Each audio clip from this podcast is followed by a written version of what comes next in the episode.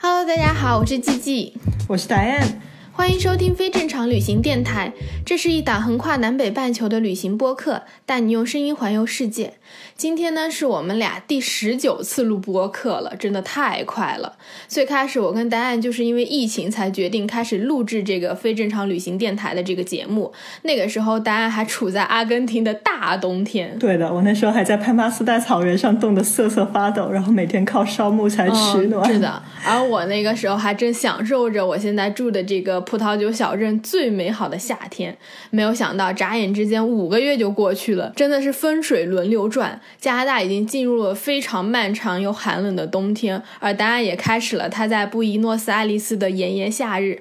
所以这一期呢，我就来跟大家 update 一下我们两个这横跨南北半球的疫情下的生活状态。我们先来说说为什么我们还不回国吧？你为什么还不回国？我一直没有回国，主要还是因为我有一个签证的问题。我一直是在加拿大这边就是工作生活的，所以我一直在等加拿大的一个工作签证。因为就是疫情的原因，政府就是几乎等于停滞了。通常你可能申请一个什么工作签证，可能两三个月就批下来。但我上一周我才刚刚拿到了我的签证，就等于它比原来正常政府会审批的时间要多了半。半年的时间，所以这半年时间我就一直在 等这么久，对，就拖超级久，就等于中间这七八个月的时间，他们都没有在处理这些情况，就是政府就忙于应付这个疫情。我也记得，就是一开始我们聊的时候，你说可能九月份、十月份就打算回国了。对，对我现在就是再也不说这样的话了。现在就是 未来难料。现在就是每个人问我就说，嗯，不知道，再说吧。因为就是我一开始三月份的时候，我就以为我暑假能回去，然后把。八九月份，然后等到八九月份的时候，我就觉得我能够在圣诞节之前回去。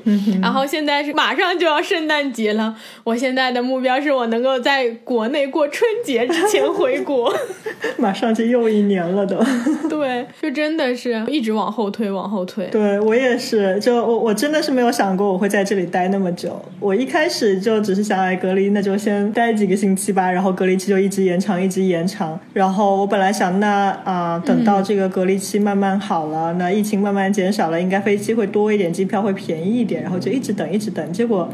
后来一机票最便宜是降到过两万多，嗯，两万左右，但我觉得还是很贵。对，十月份我在纠结，我想要不差不多我就回去吧。如果国内可以找到好工作的话，然后就在这个时候就开始了这个双核酸检测的这个政策。嗯，不知道你有没有了解？基本上这个政策出来以后，从阿根廷回国就变得没可能了。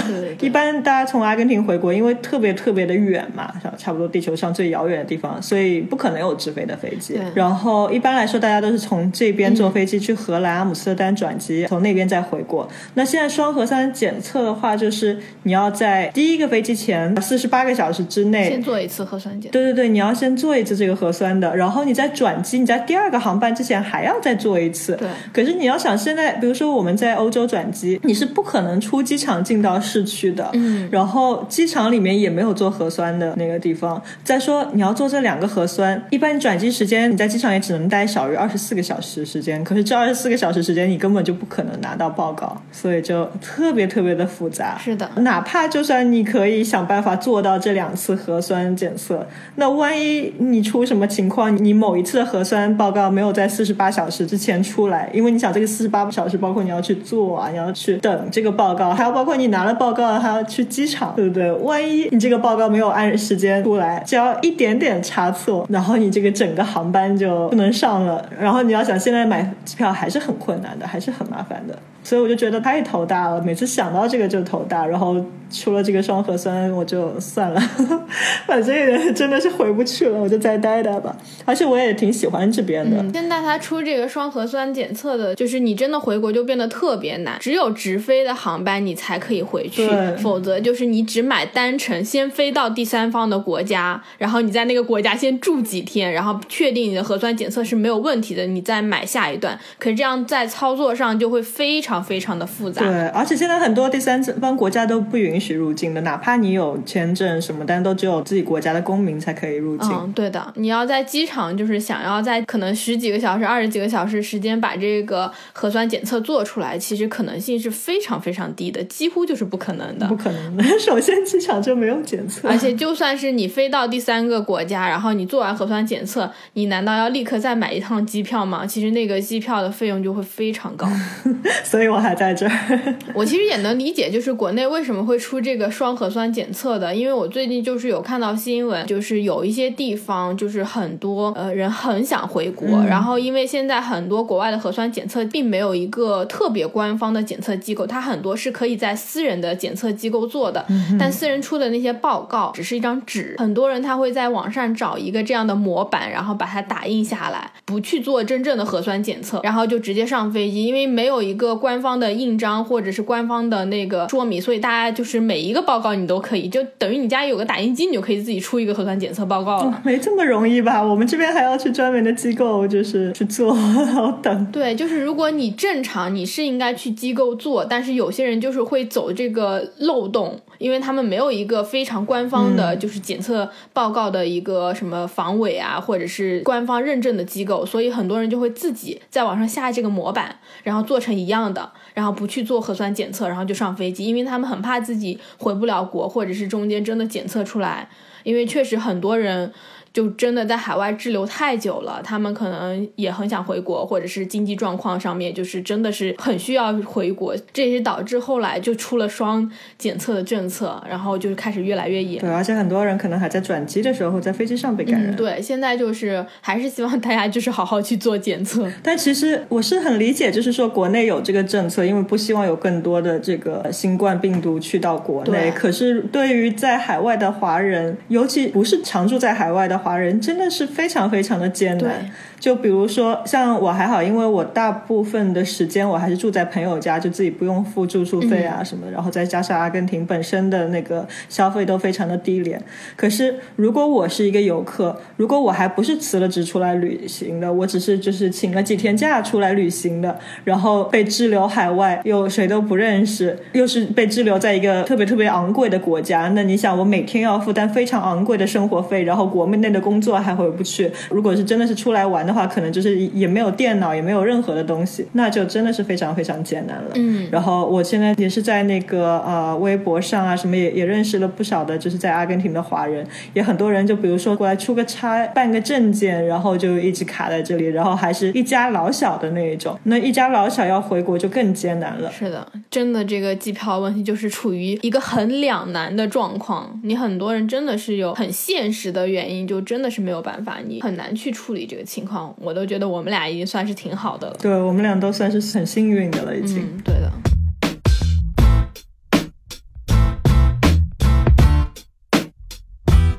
根廷现在疫情的状况是什么样子的？阿根廷其实，因为我们现在是慢慢进入夏天了嘛，天气也越来越暖和。其实我们最近疫情是有好转的。前面几个月最高的时候，就是每天会有一万多新增的那个案例，但是现在的话，每天就只有几千了。其实还是很多，对，但是比比起前面已经好很多了。就我们是跟欧洲啊、美国啊这边相反的。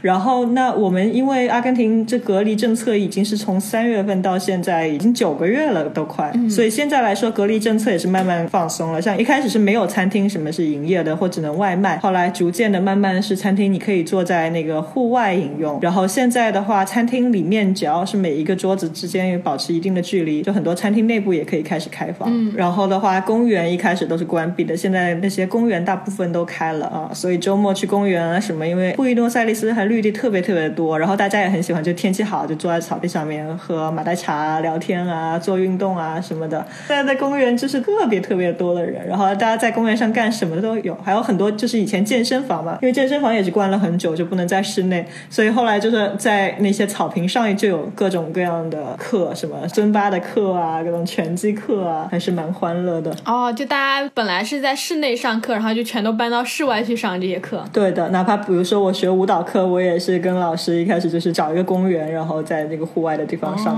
那其实还好一点。对的，然后我们这边就戴口罩是从四月份开始，就是到现在还是一直要戴口罩的。就现在，除非就是说你做户外运动的时候你不用戴口罩，但是其他时候还要戴。嗯，对的。而且现在就是你那边已经真的是几乎就是夏天热了，我知道你那边很热了。对的，白天有太阳的时候，就太阳下面有二十九、二十八度了已经，晚上还挺凉的。对，就是很热的话，真的戴口罩也很不舒服。对的。然后我们这边不是整个国家内都不能旅行嘛？嗯。然后最近的话，这个慢慢要开始放宽了，就是到十二月份的话是可以在国内的一些旅行。最近的话，就是邻国的旅行也开放了，就是说巴西啊、智利、还有秘鲁、玻利维亚等游客，他们如果是坐飞机进到阿根廷来的话，啊，然后他们有那个核酸检测阴性的证明，他们是可以进到阿根廷来旅行的。哦。但其他的国家还不行，就比如说你要加拿大过来，你想进来你还过不来。哦，那还好，就是说明整个情况是有慢慢在好转的。对对对，慢慢在好转。对。那加拿大就是完全的相反。之前加拿大就是跟很多国家比起来，已经算是控制的挺严格的了。嗯，在疫情前期，一次疫情爆发的时候就还蛮严的。像我们在的这个省，可能每天就是增长个一两百个人，一两百个人，我们都觉得很多了。啊现在感觉好少。对，但是你知道吗？就现在开始，因为加拿大比较早，可能在八九月份的时候，就是因为控制比较好，就开始像你刚刚说的，就是慢慢逐渐的恢复一些经济活动，什么餐厅也是，来说你可以坐在外面吃饭，然后商场只要你戴口罩，你就可以正正常的进行购物啊，然后可以买东西了。嗯。但是从大概十月份、十一月份开始，就整个二次疫情就开始了。现在就是我每天看那个新闻，一开始感染人数可能三四百，然后变成五六百，然后最近就是每天都在突破这个感染人数的高峰，最多的可能有一天就有八九百，只是这一个省，整个二次疫情就开始大爆发，然后从两周前这边又开始回到了之前三四月份那个严格的隔离的那个状态了。对，欧洲什么的，我看新闻也是特别的严重。现在，嗯，对，我觉得可能跟天气也有关系，就是天气冷了之后，是不是病毒比较容易存活，还是怎么？反正现在就是变得特别特别的严格，你也不能进行任何的跨省旅游。之前是你可以在本省内旅行，然后你可以去看你的亲属，比如说六个人以下的朋友聚会你是可以的。现在又回到之前，就是你最好就待在家里，什么都别去。那你们都还戴口罩吗？嗯，现在是戴了。一开始我们录这个疫情节目的时候，我就跟你讲过，加拿大人都不戴口罩，现在就变成人人都戴口罩，就是你只要出门，所有人都戴口罩，而且像一些超市啊，什么沃尔玛，然后他们都会给你发口罩的。哦，还会发口罩？对，如果你不戴，你是不允许进去的，就变成了非常非常非常严格。对我们这边也是不戴口罩不让进，可能已经是被这个数字增长的这个程度给吓到，所以现在加拿大人是超级超级认真，而且这边就是比如说你去坐公交车，它那个公交车上面有那个彩色的那个 LED 的灯牌，它都会给你打说大家一定要戴上口罩，然后就打很多 slogan，就呼唤大家戴口罩这样子。我们现在这边进大楼或进比较大的一块商区，就门口还会测体温，然后也还会让你就是先要用一下洗手液，就他们那边会有这种机器，对你下面脚一踩，然后上面就喷洗手液。嗯，对的，这边也是。我之前回温哥华一次，然后温哥华就是可能商场要比我现在这个小镇上多很多，所以你如果去大的商场里面不是有很多店吗？温哥华就是夸张到你去每一个店，它都会强制性要求你用洗手液。啊，我们这边也有。对我一圈商场逛下来，我可能就洗了十几次、二十几次的洗手液，就整个手都洗到超级干，就因为那个是酒精嘛，然后就一直挥发。是的，我们阿根廷也是，其实从一开始所有那些商场哪怕开放可以进去，但它都是在门口会放很多桌子，会拦起来。就以前你商场可能很多人可以进去，现在如果不是特别大的商场的话，一次可能只能呃两个人、三个人、五个人在里面，就哪怕是超市。嗯，我现在就是很希望新的这一次 lockdown 开始之后，加拿大的疫情能够稍微控制住。嗯，我现在是签证是 OK 了，就是我想要回国，我是可以回国的，只是我还在想要等机票稍微降一点，在我的承受范围之内，我再回去。所以我一直也在看，但是我就很担心，如果这个疫情控制不住，很有可能就是会限制出行，或者是国内会限制加拿大的人进去，因为现在也很怕就是有感染的人，然后回到国内会传染给大家。我就很担心，如果这个疫情再控制不住，就可能飞机会被取消，然后你要等个一年才能回国。对对对对对，因为我我知道美国就是旧金山那边有几个航班，就是因为在航班上查出来好几个感染那个新冠的人，所以整个航班就熔断了。对对对，我也听说了。对，因为加拿大现在就是那种只有一个航班是直飞的，从温哥华起飞。只有一个吗？这么少？对，只有一班，剩下全都是转机的。然后我们刚才讲过，就是转机你基本上是不可能回去的。对，你没有这个在转机机场做第二次核酸检测的条件，所以就是只能选择直飞。对对，以前还可以什么韩国啊、日本啊这些地方转机。对，它转机的航班还是存在的，可能转机的机票大概就是五六千人民币就够了。但是你如果想要直飞的话，机票都是两万人民币以上的。嗯，我看了一下圣诞节期间的，大概就是两万五左右。国内春节的时候也差不多，因为真的太贵了，我就想说实在不行我就再等一两个月，等到可能二三月份，票大概一万多，我觉得勉强我还是可以承受的，然后我再回去。可是我又很怕，就越等，然后这个疫情如果越严重，我就又回不去了。对，就像我这一等等了一年，因为比如说如果我不从欧洲走的话，那我另外一个方式可以去美国走，因为阿根廷的国际航班都很贵，邻国智利啊、秘鲁啊、巴西就会便宜很多很多。对对对，阿根廷就特别贵，因为各种税什么的。比如说阿根廷，你订一个国际航班的话，你要加百分之三十的税，然后这几个月又再加百分之三十五的什么什么费用。我的妈呀！对，所以如果从阿根廷到美国直飞的航班其实都很贵，然后要转一转要好一点。那如果我从美国走，那现在就只能坐一个直飞去美国的航班。然后美国我现在又觉得很吓人，我不想在美国出机场，然后待个好几天，然后做检测，然后再坐美国直飞的航班回去，而且在美国被感染的风险也很高。现在对，去美国太危险了，还不如你留在阿根廷。对，而且真的就是因为阿根廷很便宜，就哪怕最便宜的时候，一张回国的机票我都可以在这边待个半年多，省一点待个一年都可可以。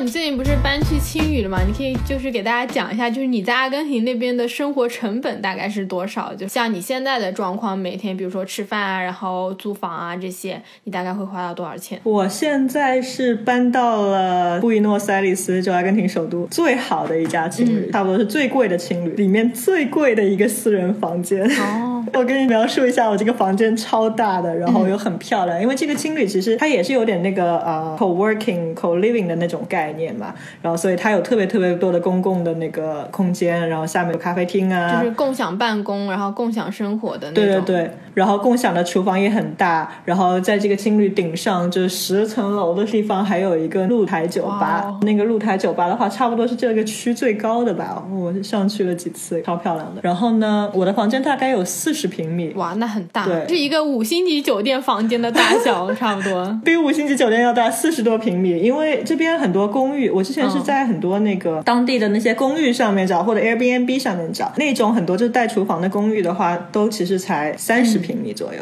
所以我觉得我的已经很大了。虽然我没有厨房，但是我有个自己的那个卫生间，然后有很多很多的镜子，因为我不是在练跳舞嘛，对我来说就超大的镜子就超赞，我每天就可以自己练习。然后我还有个超级大的床，两米乘两米的，然后我还有一个吊椅，超级舒服的，还有一个。自己的私人的阳台，然后阳台外面我有特别特别高的树，就我在七楼，但是我外面那个树就是基本上就给了我超级好的那个私密性。最好的两个地方你知道吗？我的房间是什么？床前面有个超大的投影仪，哇塞，你这也太爽了！然后有个那个屏幕可以拉下来的，然后就直接接我电脑可以看电影，躺在床上就可以看电影。是的，还有我还有一个留声机，哦然后还有五张那种大的唱片，就黑胶唱片的那种是吗？黑胶唱。片真的是黑胶唱片，然后有什么披头士啊，有什么不同的那音乐。然后这个房间，你猜一下我一个月付了多少钱？我知道阿根廷的物价不是很高，但是你说如果按照正常的状况，你这样子一个房间四十多平，然后其实你这讲起来根本不像青旅，就是像一个酒店式公寓的那种感觉。对对对对，每个星期还有人来打扫的。你说你这个东西如果要放在国内，像我以前在杭州，就是我知道在杭州你这样租可能要七八千人民币。如果在温哥华的话，你这样子的一个房间至少要两千加币，就差不多是一万一、一万二的人民币。阿根廷打个折，三千，三千。我花了一千二，一千一千二百多，这也太便宜了，真的。你想想，你在国内住青旅的床铺是四十块钱到五十块钱，你五十块钱一天，你一个月都要一千五。对啊，哇，你这个，我真的有时候我就是坐在那个吊椅里面，然后我就看着外面的树，然后再看着房间里这么大的空间，我就想啊。我在上海，我真的是一直梦想我要有一个自己的地方，有一个很大的镜子，有个阳台什么的，但是就根本就不可能，因为那些 Airbnb 什么的，一天至少都要三四百块钱的。嗯，对。然后我就想，我现在这这里的生活是有多美好。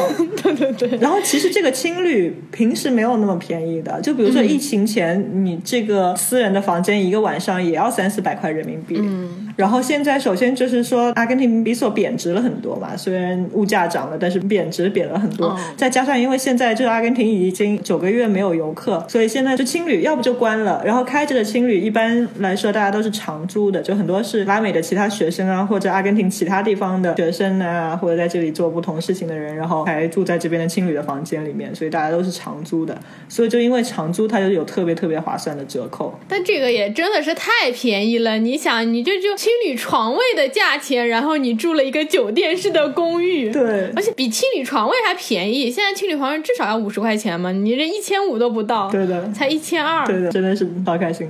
然后就说一下，一般来说他们这边其他的家庭人，就我之前在 Airbnb 上面看过，基本上不错的一个小公寓吧，studio 一样的，就没有房间分开来的这种，但是你有厨房什么，一般来说一个月要三四百美金，嗯，三四百美金就两千人民币差不多。对，这边有认识一个美国朋友，他有住了一个七百多美金的豪宅，豪宅，七百多美 就。四千多人民币，其实，然后它是一栋楼的顶楼，嗯，然后呢，它的那个房间是一个 loft，就是有两层的，然后外面还有超大的露台，超级赞，然后房间里面还有吧台什么的，哇，这也太爽了！我也想搬去阿根廷住。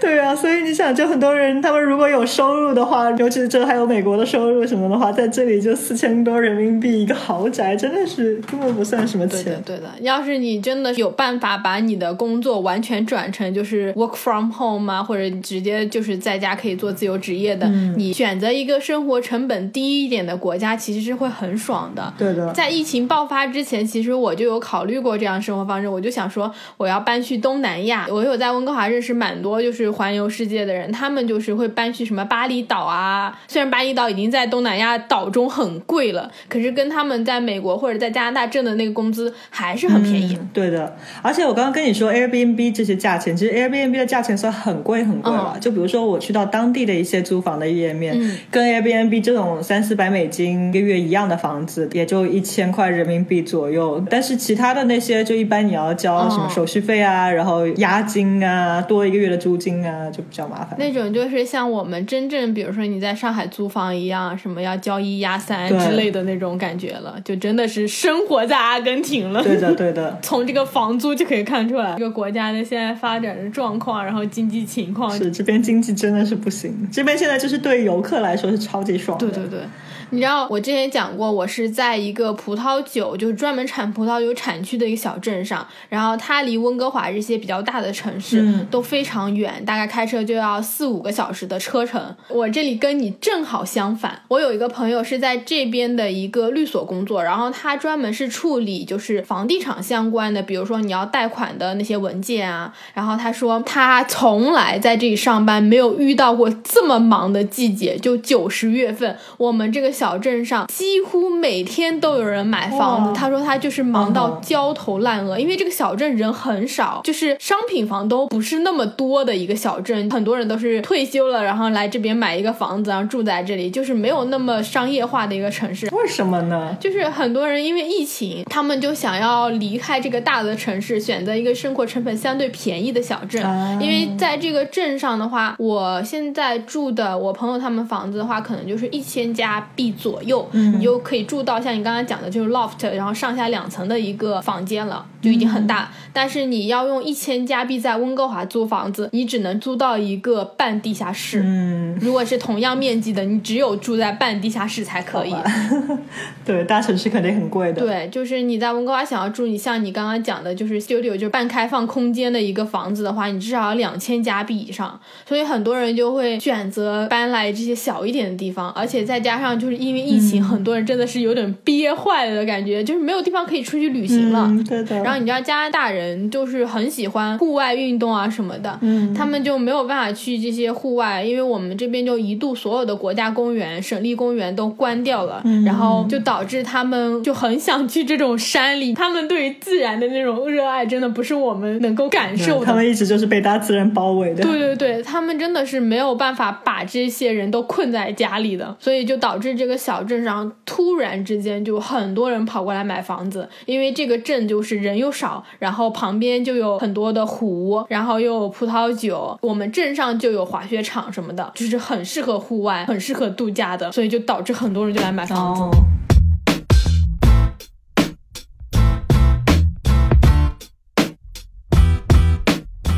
在这里一年了，已经。我来的时候一美金等于六十比索，但是现在一美金是等于一百五十比索。之前最高的时候到达一百九十比索，那已经是比我来的时候翻了三倍了。对啊，你们这通货膨胀百分之三百多，这太可怕了。对对，挺可怕的。但是可能对于旅行的来说，就感觉自己活生生的多出了这么多钱。对，就是如果你有外国货币的话，那你是觉得你自己越来越有钱。所以我一开始其实很省，我就整个隔离的时间嘛，我就是基本上一年，尤其是之前隔离很严的时候，反正也不出去见人什么的，我就基本上九个月都没有买过新衣服，然后我的那个袜子、内衣都穿破。懂了，对我有一次在跟另外一个朋友在聊，她也是被困在这里很长时间。一个女孩子，我说不行了，我内裤都破洞了，我要去买内裤。我从小到大从来没有把内裤穿破洞，真的真的。呃，袜子也是全是洞，然后鞋子也是破了个洞。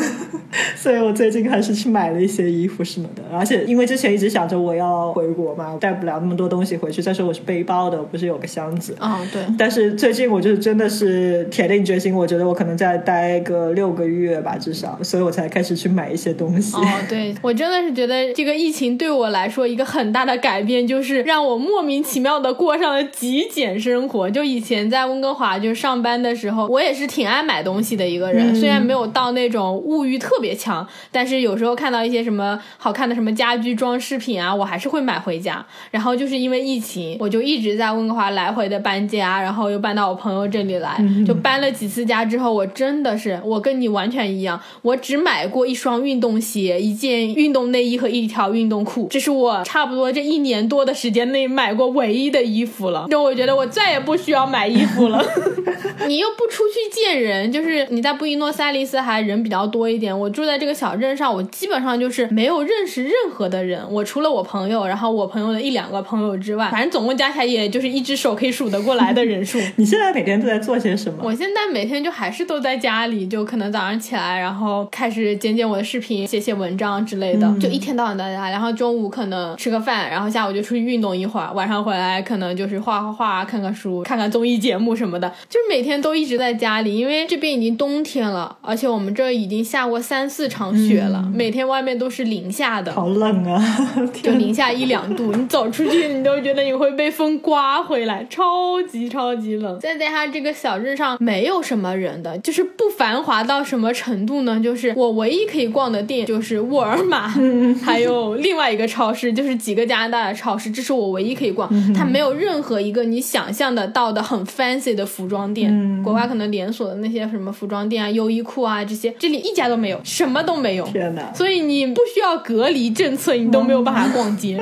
如果我想要买东西，比如说我想要买可能国外一些盘，什么 Top Shop 那些东西，就稍微好一点的，有一点时尚的，或者像 Zara，Zara 也没有，H&M。也没有，就我想要买这些，我先要开车一个小时去离我们这里稍微大一点的一个城市，然后才能买到东西。这么远，对，那跟我当时在那个大草原一样的，嗯，对也是要开车一个小时才能到城市。对对对，基本上就是跟你一样。对，但是我现在的生活就跟你的完全相反，你还是在一个大城市，好吗？对，我跟你说一下现在的生活有多么美好，刺激一下你。首先就是我最近也是开始有一些收入了嘛，就因为天气也很好，我之前说的那些商业逐渐开放了。平时白天也是早上起来，尤其我现在有自己的空间了，我之前会做一些运动啊，然后再继续听听播客啊，听听西语啊什么的。现在我下午有时候会在网上做一些工作，然后每个星期一两次，我找了一个舞蹈老师，就是教那个拉丁舞叫 salsa 的，然后他跳的超好，我之前还不知道他跳的有那么好，我就请他过来上课，然后。他住的还特别特别远，他每次过来要花一个半小时到我这里，然后给我上课，再花一个半小时回去，然后我只要付他三十多块钱一个小时的私课。哇！然后后来有一次我看了一个电视节目，就有一次他上了电视，然后我看到他跟他的那个舞伴跳舞，我就天哪，原来他跳的那么好！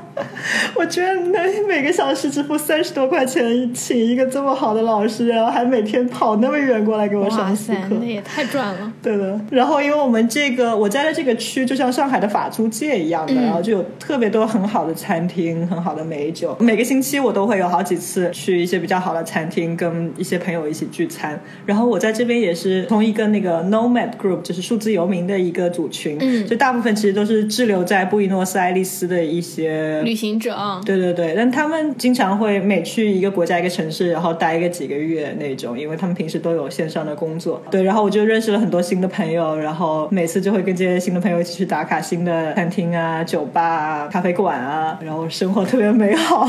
感觉你这个是真正有社交生活的，对的，特别多的社交生活，好像也挺好的。我们就虽然是因为疫情，然后被迫就待在一些地方，但是好像就是已经开始了疫情之下的新生活。对对对，布宜诺斯艾利斯其实现在还是不能跟以前相比啊。就我记得疫情前的时候，嗯，是个生活特别特别丰富的大城市，就是每一个周末都有那种不同的文。化节，然后全程的那一种，但是其实现在这些文化节都没有了，然后现在的音乐会什么也没有了。但最近有一些爵士的酒吧，像我昨天晚上去了一次，慢慢的开始有一些现场的音乐了。虽然会很严格的控制人数的，或者比如说一个很大的爵士酒吧，以前是在室内的，现在就搬到室外，然后一支小乐队在外面，就慢慢慢慢的已经开始恢复了。虽然可能完全恢复还挺需要一段时间的。对，我现在经常去一些很好的餐厅，但因为我跟你说，就是他们这边的货币贬值啊。什么的，所以一般去一个挺好的餐厅也就几十块钱人民币，那真的是很爽。对我之前说过，一块牛排如果你自己去买的话是十几块钱，对十块钱左右。但是到现在一块牛排只要三十块钱，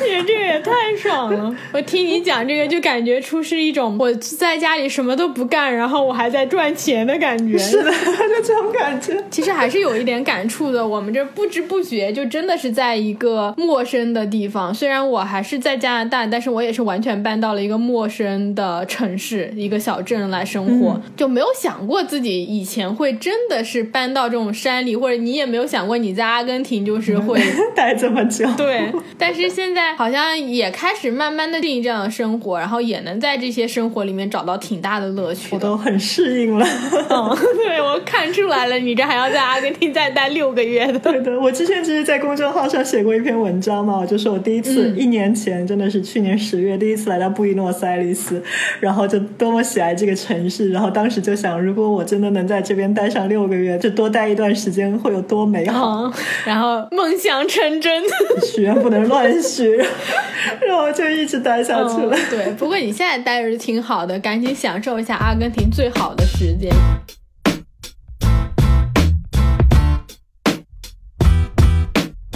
现在就是完全的冬天，而且因为加拿大就是纬度很高嘛，就是特别靠近北极圈的了。可能我这边再往就是北方开几个小时，你就可以看到极光了。嗯所以就是一真的是离北极圈很近的一个地方了。我们这里早上完全天亮是早上八点钟，然后天黑大概三点半就已经天黑了。咱们俩现在这个不是录播课，现在下午两点钟，我估计咱俩这期播客录完，我外面天就已经黑了。啊，我现在在日落，我们现在日落一般是。今晚上八点，你日落，我这边马上就天黑。我们是不是同时日落？现在对对对，明明有五个小时的时差，然后同时日落了，同时日落，真的。所以就是我在这边现在就是可以做的事情就比较少了，但我还是比较喜欢。我以前有想过，就是真的是搬到山里隐居啊之类的，但是我我也没有想到，真的就梦想成真。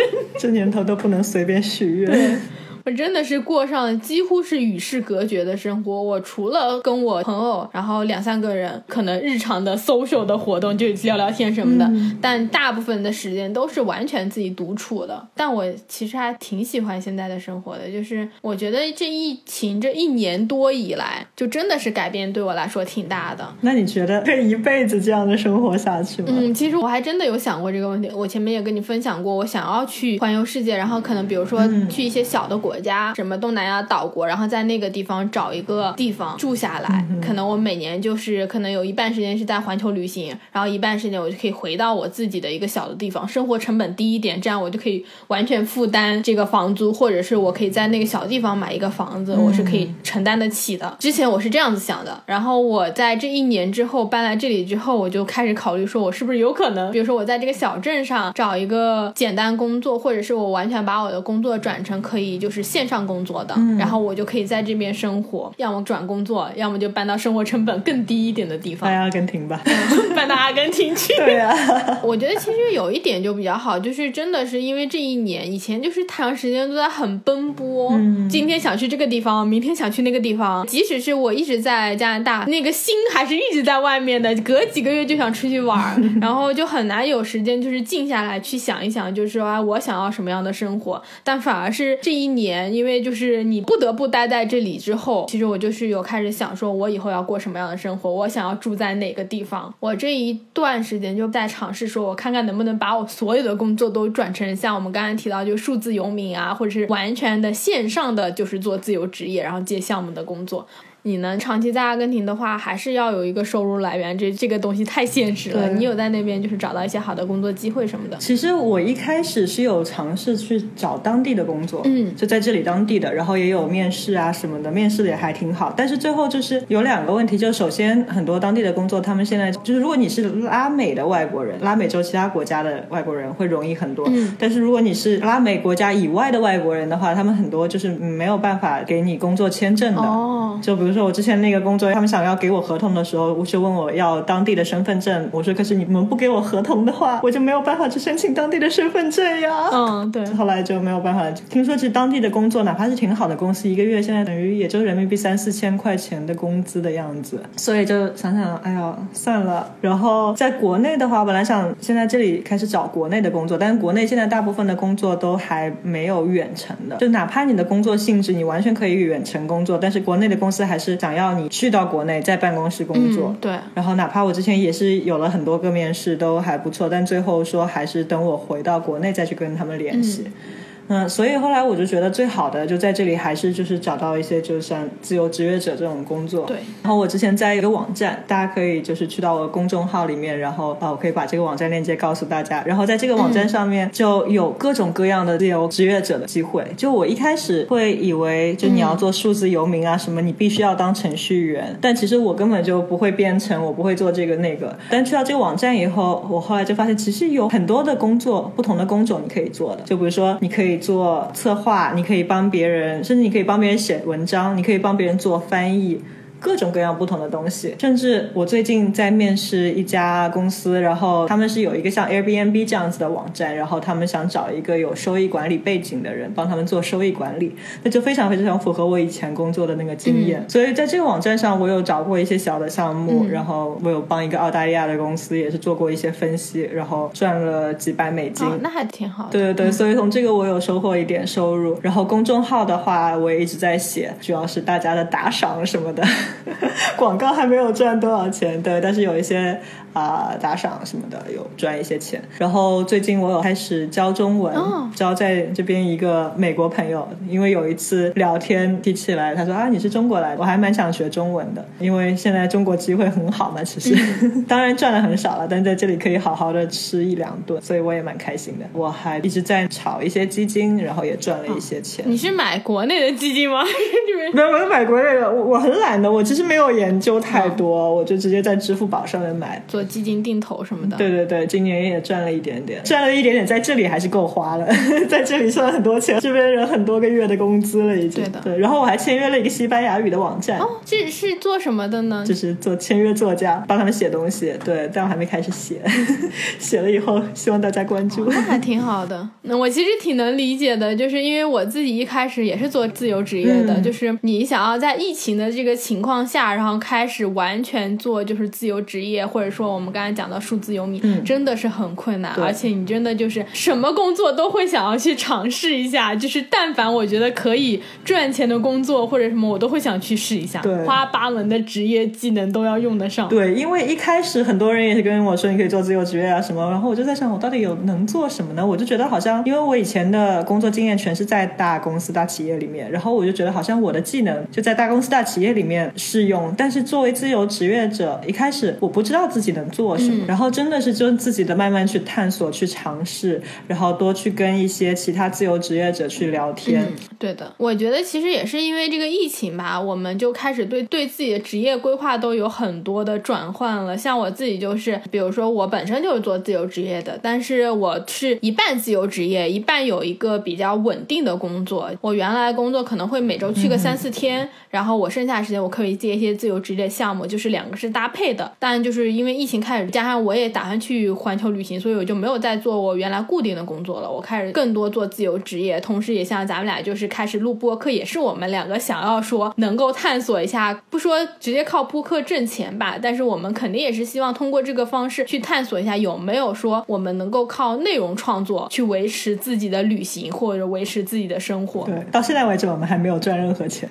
先跟大家说一下，我们现在做这个播客还是因为我们对旅行、对生活的热爱。对，我们现在是纯免费分享，大家就是可以多帮我们分享分享，给我们留留言之类的，让有更多人关注到我们这个播客来就好了。是的，其实基本上你说在这种做自由职业，可能大家比较了解的，就是我们前面讲到，你可以去这些自由职业网站上找一些工作，或者就是像我们俩就可以做一些自媒体的这些工作，也是另外一块很大的自由职业的工作。包括我们俩都开始有写公众号啊什么这些东西，一方面是记录，另一方面我是觉得没准可能会成为我们以后的一个工作机会。对我们是不是应该给自己打个广告？我们在这里这么拼命的做了十九期，很努力的，然后每天剪辑，然后录这个播客，真的是五个月的内容。虽然现在还没有收入，但是也希望大家就是多去关注一下我们的公众号，关注一下我们喜马拉雅那个我的公众号呢，就是叫记不住，然后也叫 travel 记，然后 Diane 的公众号叫跟 Diane 吃喝玩乐游世界。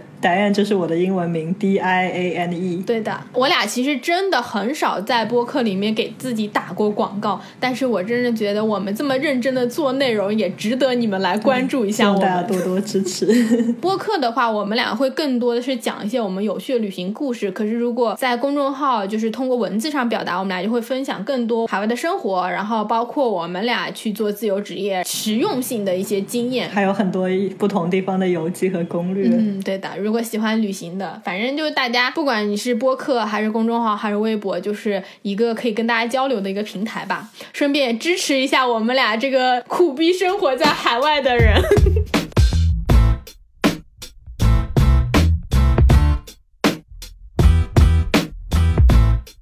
本上就是我们两个现在就是工作还有生活的一些状况，就跟大家稍微的分享了一下。刚刚我们提到的一些就是关于就自由职业的一些网站啊什么的，你可以去关注我们俩的公众号，然后到时候我们也会在上面就是更详细的分享。因为有一些比较干货类的内容，可能用播客讲就是没有那么有意思。然后大家可以到时候直接去关注我们公众号，我们直接在上面给大家分享经验就可以了。对的，那这就是我们这一期电台的内容啦，咱们就下周六的时候再见喽。拜拜，拜，拜。